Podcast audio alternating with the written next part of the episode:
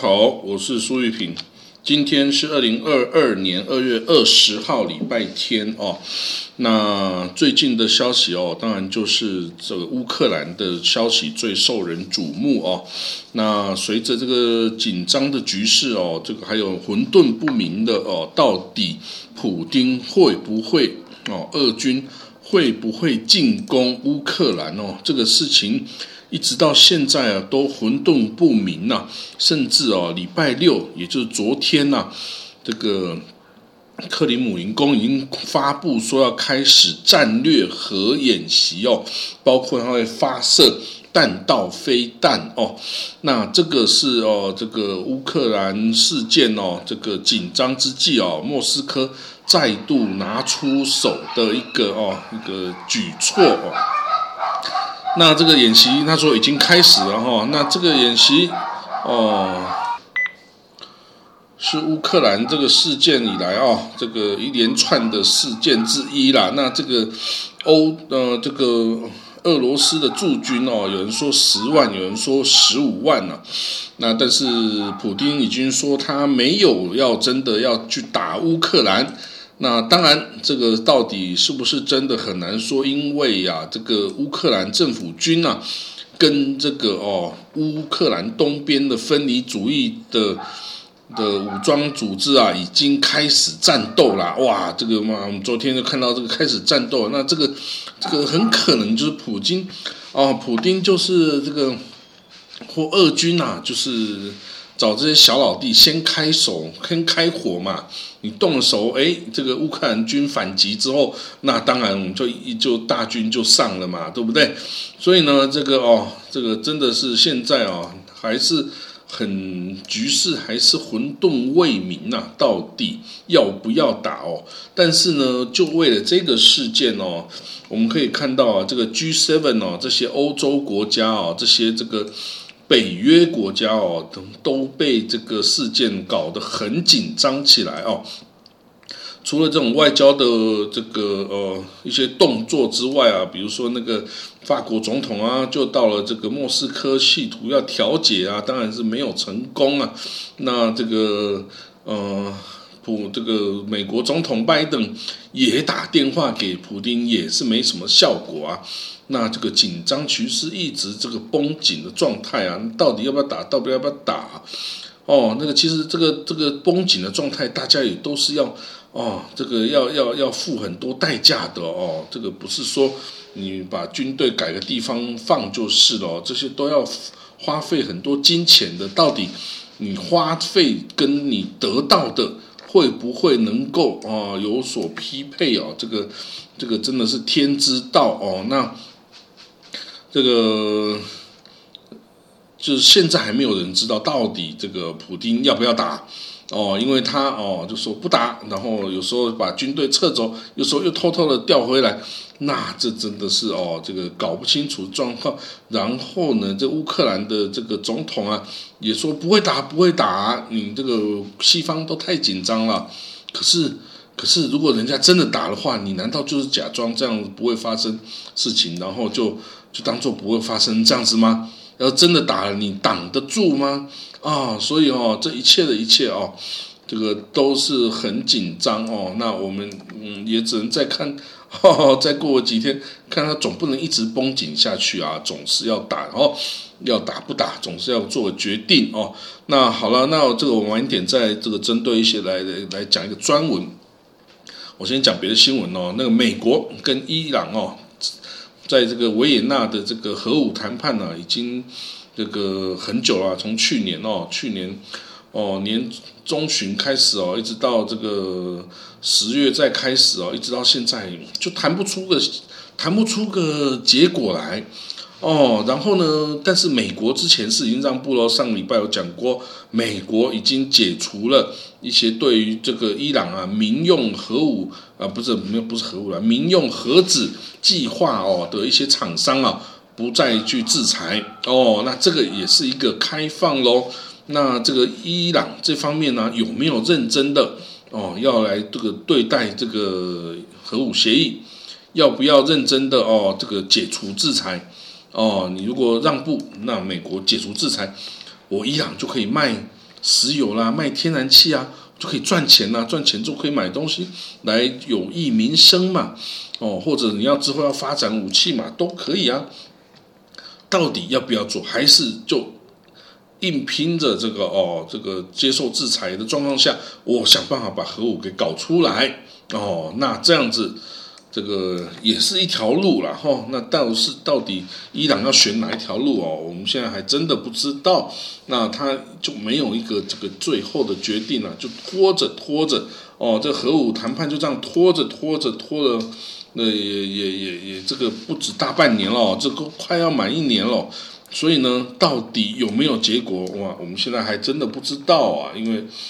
谁知道这个伊朗啊，这些哦神权统治的这些大哎呀托拉们，他会想什么呢？哦，Who knows？哦，好了，那但是呢，伊朗的外交部长，诶，他倒是出来说啊，对西方国家展现一些灵活性嘛，这样呢，我们就可以哦达成这个二零一五年核武协议的最终的这个再次谈定哦，那我们大家都有好处嘛。他说我们伊朗啊。这个其实都已经准备好了，只要你做出必要的政治决定啊，不要再制裁我们啊，开放啊什么的，那我们也准备来达成这个协议哦。这个我们是伊朗的意思哦。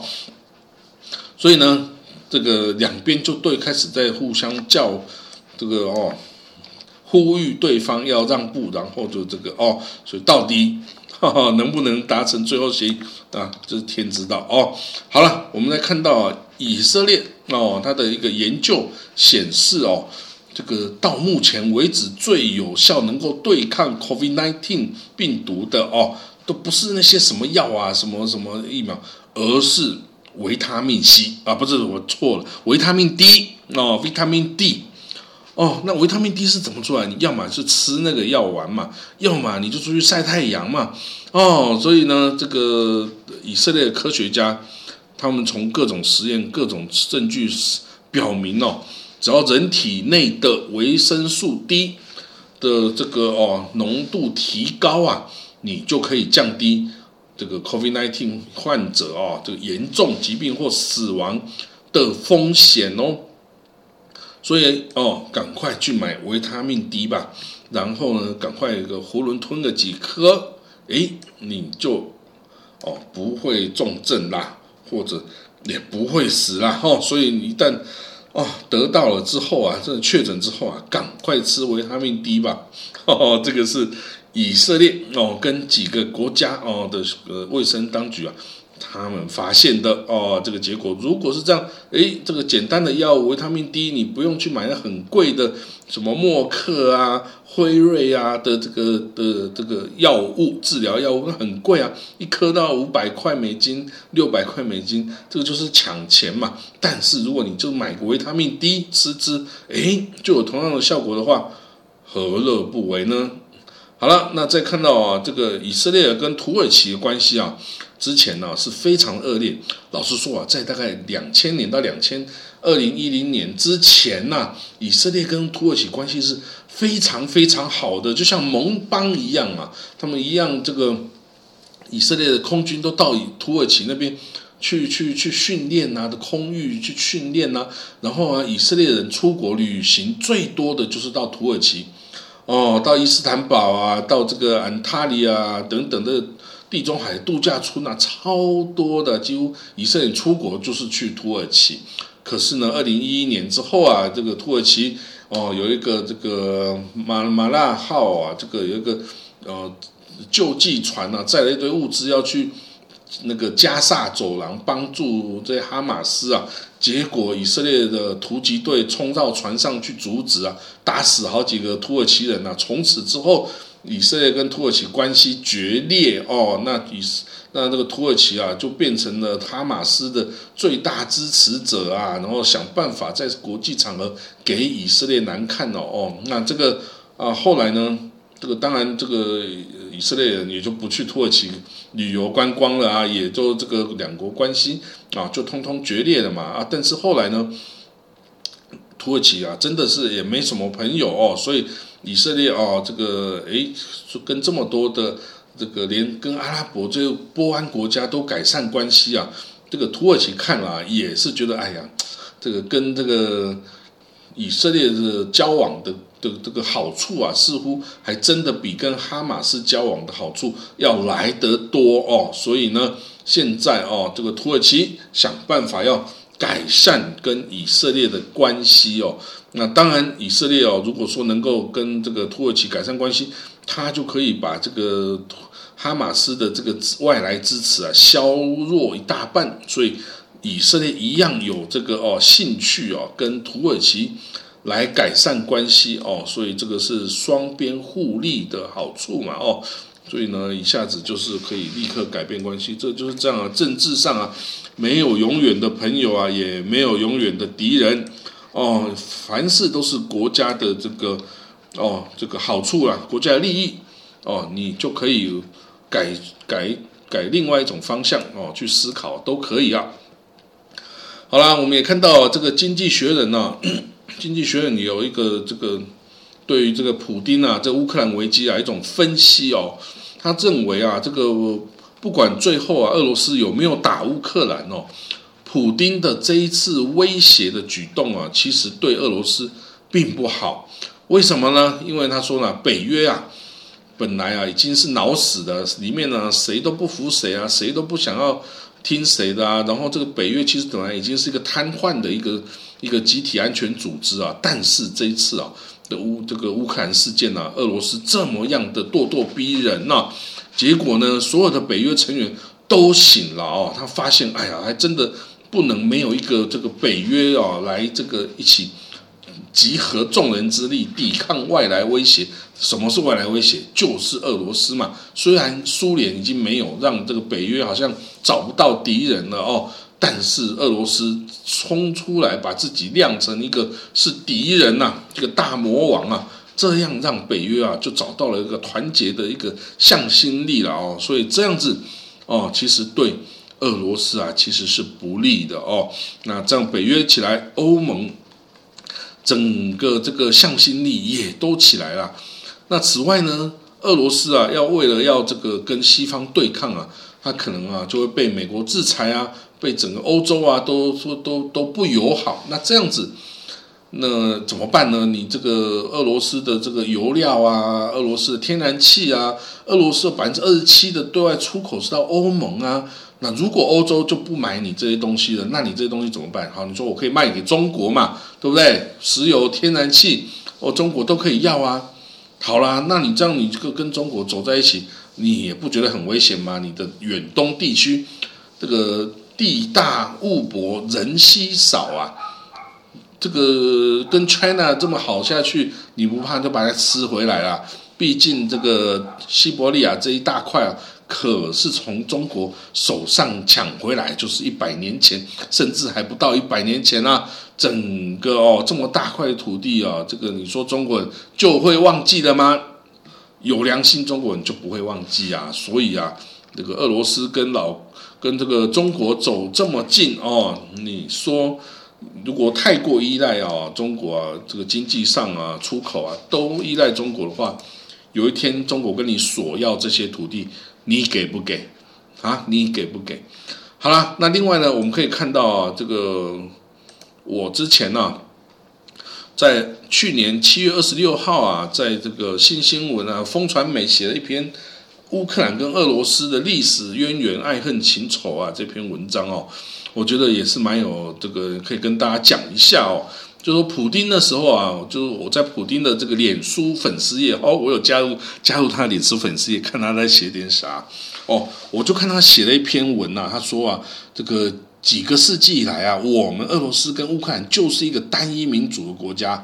哦，所以如果你现在单一的人为的创造说乌克兰变成一个反俄罗斯的国家，吼，你这样其实是不对的啊。他说，大部分的乌克兰人都知道，吼，这个这个俄国乌克兰是同一个家族的嘛，吼。那你说历史上有时候我们会被拆开，但是我们最终都还是找到团结力量，我们就是要团结在一起。好了，那他所有的要团结在一起啊？乌克兰人想不想要团结在一起啊？这个当然有的想，有的不想啊。乌克兰东边的人亲俄想啊，这从都一起啊。西边的人就是不想，我就是一点跟你这个，我就不要当你俄罗斯人，我就是不要当斯拉夫，我想要当欧洲人，可不可以？哦，所以呢。我就来研，我那时候啊，也就针对这个俄罗斯这个国家。你说俄罗斯这个国家哦，其实哦，就斯拉夫人建立的国家，其实最早只能追随追溯到这一千三百年之前哦。所以这俄罗斯其实是一个有够有够新的一个国家。在西元大概八世纪的时候啊，有一支维京人哦，从北边这个北边的北海啊，波罗的波罗的海啊那边。斯堪的纳维亚半岛来的这个瓦良格人呐，瓦良人、瓦良人这些瓦良格人哦，他们南下到这个欧俄平原呐。那个时候的欧俄平原其实是有主人的哦，是是是那个突厥人哦，突厥人建可萨汗国哦，那时候是可萨汗国哦，后来哦是这个库曼汗国哦等等哦，那这个。但是在这个平原啊、山丘啊等等地方，是一些斯拉夫土著哦，他们有的一些小国啊、城邦，没有一个统一的国家，就是一些城邦国家。那在九世纪的时候啊，瓦良格人的一个酋长叫做留里克啊，留里克，他在诺夫哥罗德城啊建立了第一个叫留里克王朝啊，他是一个大公哦，很多大公，那时候一堆的大公啊，都是小国家。那他虽然是瓦良格人，就是是维京人呐，但是他的子民全部都是这斯拉夫人哦，所以呢，就是那时候斯拉夫人叫罗斯人，Rus，R U S，罗斯人。那这个瓦这个留里克啊，这个酋长啊，他就想要来统一全部罗斯人的部的部落哦，可是他这个野心很大，这个人老了，就后来就死了，然后呢？他这个他属于的这个瓦良格部落哈，是从北边，然后又派了一个同族的一个哦，叫奥列克奥列格大公来担接任他哦，担任诺夫哥罗德大公哦，然后啊开始来扩张领土。那这时候的这些罗斯诸公国啊，都是一些很很小的、很弱小的一些大公国城邦哦。那这个都是突厥的突厥汗国的统治哦。那这个奥列格大公的时代哈，他这个在西元八百八十二年，他征服了基辅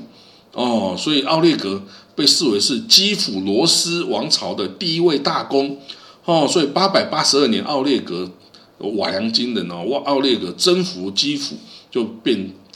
成立了基辅罗斯王朝哦，他就是第一个大公。那呢，后来这瓦良格人就跟东斯拉夫人就结合。变成了古罗斯人哦，这古罗斯人呢，就是今天俄罗斯、乌克兰、白俄罗斯人的直系祖先呐。所以呢，的确，俄罗斯人、乌克兰、白俄罗斯是同一个老祖宗的，是同一个祖宗是没有错的啦。后来呢，只是后来发展到不同的方向去而已。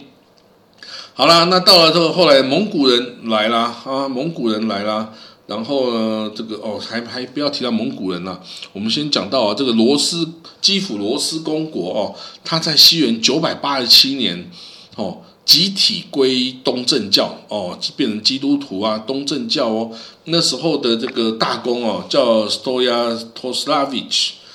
哦，Stoya Toslavich，他派的这个代表团呐，到很多国家去考察哦，他觉得诶，要找一个宗教哦，来给我这国家人民。那呢，他看到哎，乌这个伊斯兰教哦，他说禁止吃猪肉，禁止喝酒。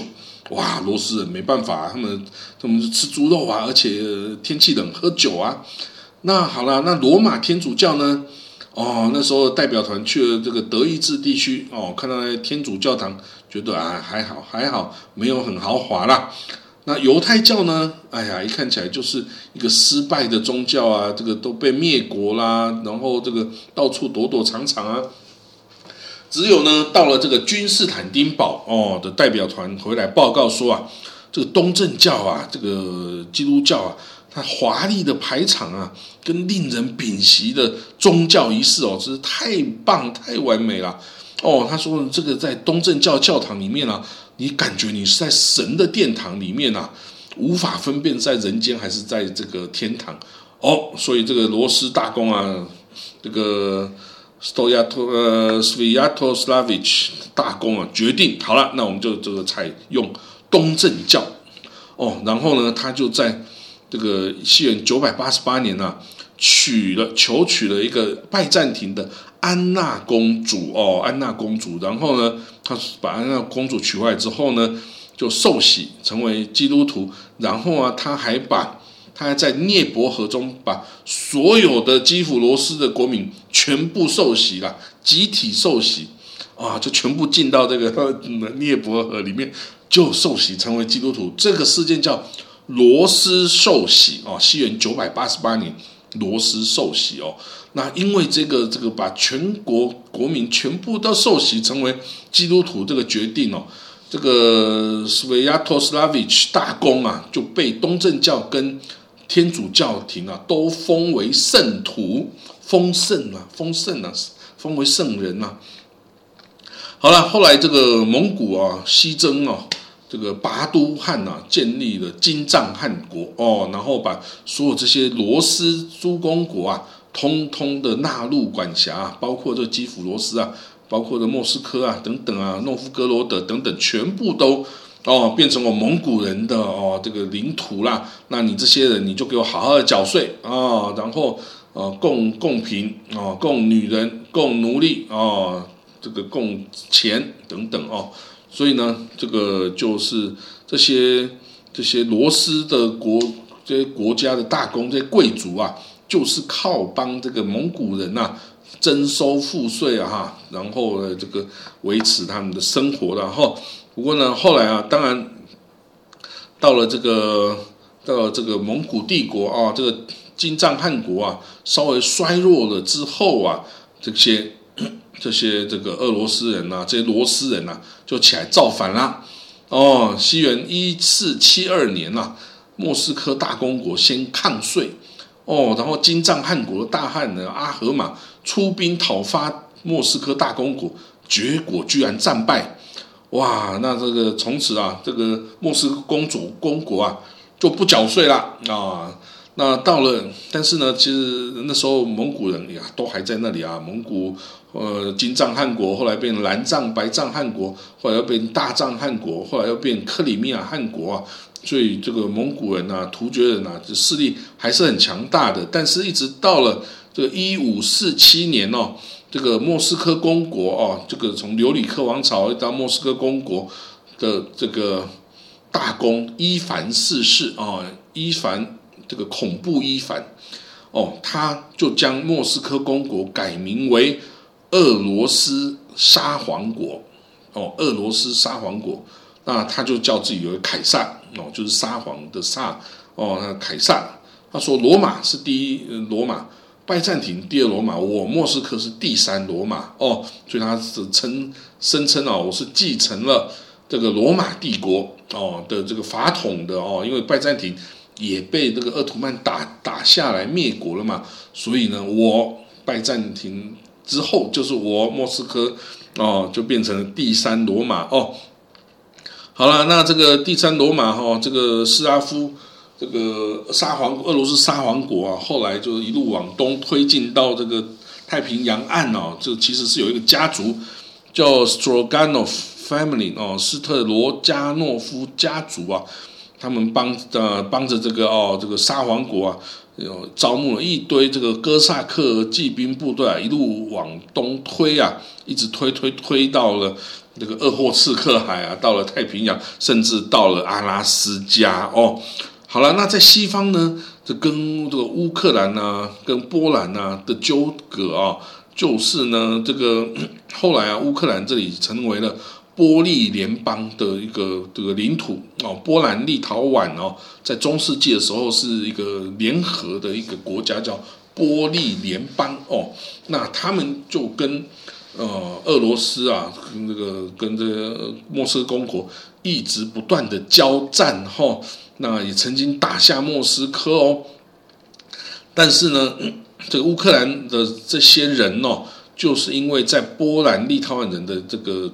统治下，哈，所以很多人是变成天主教徒，或者是其他新教徒啊，然后就跟东斯拉夫的俄罗斯啊，就开始慢慢的这个保持距离了哦。那一直到一直到一直到这个苏联前成立的前期哦，才把这个乌克兰这块地方啊给完全的抢回来。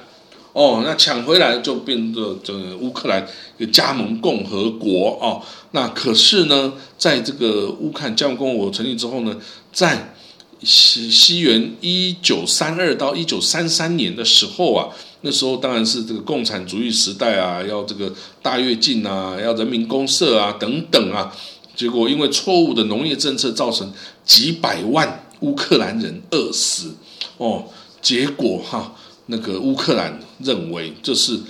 俄罗斯特特意要灭我这个乌克兰人，要灭族乌克兰人哦，所以干的坏事哦就非常痛恨啊。不过当然，因为苏联旗下你也没什么好说的，苏联旗下大家都一样啊。这个斯大林也不是俄罗斯人，斯大林是乔治亚人呐。但是在苏联体制下，你也没什么好说的，谁敢出头就被干掉嘛，吼，对不对？那好了。到了这个苏，到一九五四年，发生了一件事。那时候的苏联总书记啊，赫鲁雪夫哦，在一九五四年，他把这个原来是在俄罗斯加盟共和国下的这个克里米亚半岛啊，当做礼物送给这个另外一个加盟共和国，就是乌克兰哦。所以一九五四年，这个乌克兰就来天上掉下来一个克里米亚哦。那这个便归他管辖啊，当然那时候都是苏联嘛，你有没有这个归谁管，其实没什么差，都是我苏联的嘛，对不对？但是啊，这个乌克里米亚人里面呢，除了鞑靼人就是突厥人之外，大部分都是俄罗斯人呐。哦，那这样子的话啊，里面其实没有乌克兰人呐啊，所以呢，这些人哎就被这样挖过去，结果到了乌克兰。这个苏联瓦解、乌克兰独立之后啊，哎，乌克兰当然也要推行自己的自自己的语言啊、自己的政策啊，然后呢，要要要去俄罗斯化嘛。结果这些人，哎，这些俄罗斯认同的人呐，就觉得哎呀，我变成次等国民啦，我讲俄文都不行，要讲乌克兰文啊，啊，所以呢，这个心里都很不平衡。所以呢，到了二零一四年啊，俄罗斯动手抢乌克。抢克里米亚的时候，哎，那个时候他在克里米亚做一个公投啦，哎，百分之九十七的票是同意要回归俄罗斯的，所以这是有原因的，因为他们里面本来就是俄罗斯人，或者是突突厥鞑靼人，反正就不是乌克兰人哦，所以说你说这个乌克里米亚回归俄罗斯还是有它道理的，因为人种上啊，种族上啊是俄罗斯。哦，是俄罗斯人哦。那这个当然对于乌克兰来说，这个是很羞辱的事情啊。我这个好好一个一个一个大半岛就被俄罗斯这样给抢回去了，那这样是可忍孰不可忍啊？那很笨的一件事就是，当初苏联瓦解的时候啊，那时候啊，那个乌克兰啊，有好几万件这个核武弹头、核子武器。那个时候呢，美国啊跟俄罗斯就花言巧语说：“哎呀，你乌克兰，你不要用，不要不要持有这个核武啦，你这个通通还给这个俄罗斯呗。我俄罗斯跟美国，我保证给你保护伞哦，保证人家要打你，我就帮你出气啊，保护你。好啦，那时候笨笨的乌克兰就真的放弃了核武器。”哦，那他相信未来有时候有事的时候，俄罗斯会保护我，提供我核保护伞呐。他哪里想到三十年后，就是因为没有核核武器，所以啊，俄罗斯还还威胁你啊，就任人摆布，你就没办法还手了。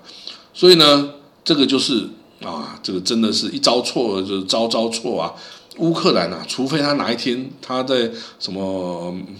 我们地下军火库啊，哎，突突然冒出挖出来这个几颗这个核前苏联核弹头啊，否则这个哦要乌克兰要跟俄罗斯军事对抗是不会成功的，因为俄罗斯是有核武的，而且俄罗斯不怕使用核武，这个就是最麻烦的地方。所以之前本来是保护你的人，现在变成是攻击你的人。所以啊，真的是不要相信任何其他国家会保护你，这个都是假的。你只能自己保护自己，没有别的国家会来保护你哦。这个你的利益没有大到那么大哈。好啦，所以呢，这个到底现在乌克兰要怎么办？哦，这个你要到欧洲去，俄乌俄罗斯不允许，你要回到俄罗斯。这个你自己内部的人民也不允许哦，那要怎么办？其实有很多方法了哦。这个这个呃，我的建议是啦哈，乌克兰哦，他可以强调说，我才是斯拉夫文化的的起源地哦，我才是正统的斯拉夫文化。你俄罗斯是后来出这个后来分家出去的。所以呢，你怎么可以对老大哥我这样子欺负呢？我才是正统啊，你是旁支啊！哦，所以应该要抓住这个正统的斯拉夫文化的这个大旗啊，然后啊，来这个以道义啊，来这个让俄罗斯不能来哦，对这个哦乌克兰动手。另外呢，乌克兰向西欧靠拢啊。在经济上是符合国家利益的，你要向欧洲靠拢，你才有经济啊、科技啊、贸易的好处啊，这些是俄罗斯没有办法给的。但是你就是要抓住那个尺度，又不能让俄罗斯觉得啊，你是不要跟我好了哦，你要变成欧洲人了，这样他就会心态就没办法平衡。但是你又不能太靠近俄罗斯，因为你会被他吃掉啊。哦，所以呢。这个台海两岸之间啊，其实跟乌克兰、跟俄罗斯关系哎也挺像的哦。那这个你要用什么样的方式让对方既对你有所牵绊，又没有办法把你直接吃掉哦？所以呢，这个呢就是哦，乌克兰呢也是要好好的去想要怎么来做哦。好了，那我这篇文章哦，我会贴上来给大家看哦，还蛮有意思的哦。那我们就下礼拜见了哦，拜拜。